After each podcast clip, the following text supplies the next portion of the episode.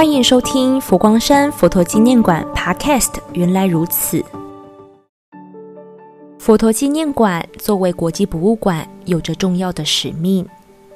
其中第一项正是四十八个地宫，持续保存人类文明的智慧，建构人类共同记忆。也因为这样重要的目标，佛陀纪念馆在二零一四年成为国际博物馆协会 ICON 认证，作为最年轻的正式会员。人类的文明与历史，由古人透过书籍文物来延续，让后世的人能够得以见往之来。佛光山开山星云大师始终重视佛教文化与艺术的推广和保存，而这份心开阔到人类生活所有的智慧发展与时空，来建构人类共同的记忆，也就首创了四十八座地宫。先来说说地宫的由来，在佛教文化中，地宫最初是保护佛陀的真身舍利而设置的。根据经典记载，地宫位置必须位在佛塔的正中央，所以在佛馆还没开馆前，星云大师只是要办地宫珍宝入宫法会。从恭迎佛指舍利来台，吸引了全世界数百万人前来朝拜，从中更是看到文化与宗教的力量，也因此有了佛馆四十八座地宫的设计。每一百年开启一座，四千八百年作为一个循环，也就是说，四千八百年才能开完所有的地宫。而这些文物涵盖了历史、文化、教育与时代性。星云大师的计划，希望可以轮转五千年再五千年，将佛教文化传承传播。最重要的是，借由大众共同的征集，见证这时代的文明。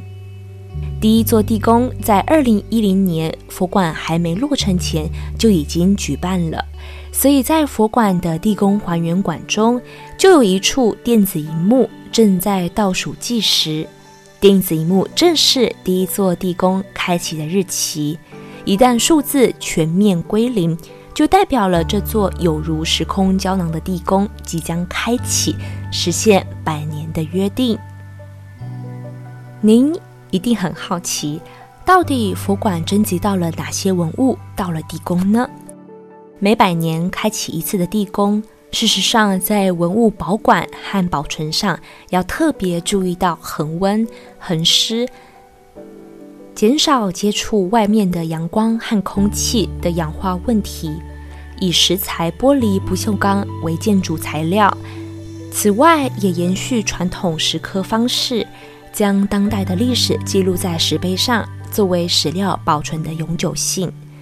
所以，就文物来说，也相当多元。例如，古早的电风扇、打字机。王建民在纽约洋基新球场投出的纪念球，甚至皮卡丘、大童宝宝、航空母舰仪表板、BB 扣、黑金刚手提大哥大，乃至于 iPhone 系列，被视为我们习以为常的用品，选入到了地宫的珍宝中。这些都是当代社会记忆的一部分，可供后人研究昔日社会文化。除了殊胜的地宫珍宝入宫之外，同时一起举办的是百万心经入法身。想请教听众朋友，您想不想把您所抄的经放在佛陀纪念馆百年、千年甚至更久呢？百万人士抄写心经，共结法缘，是一件稀有难得的盛事。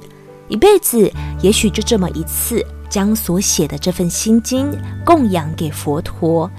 地宫珍宝入宫即百万心经入法身法会，是一场文化的盛宴，也是一场延续人间佛教法身慧命的无限成就。佛光山住持心宝和尚曾说：“百万心经入法身是星云大师在二零零九年为新建佛陀纪念馆而发起的，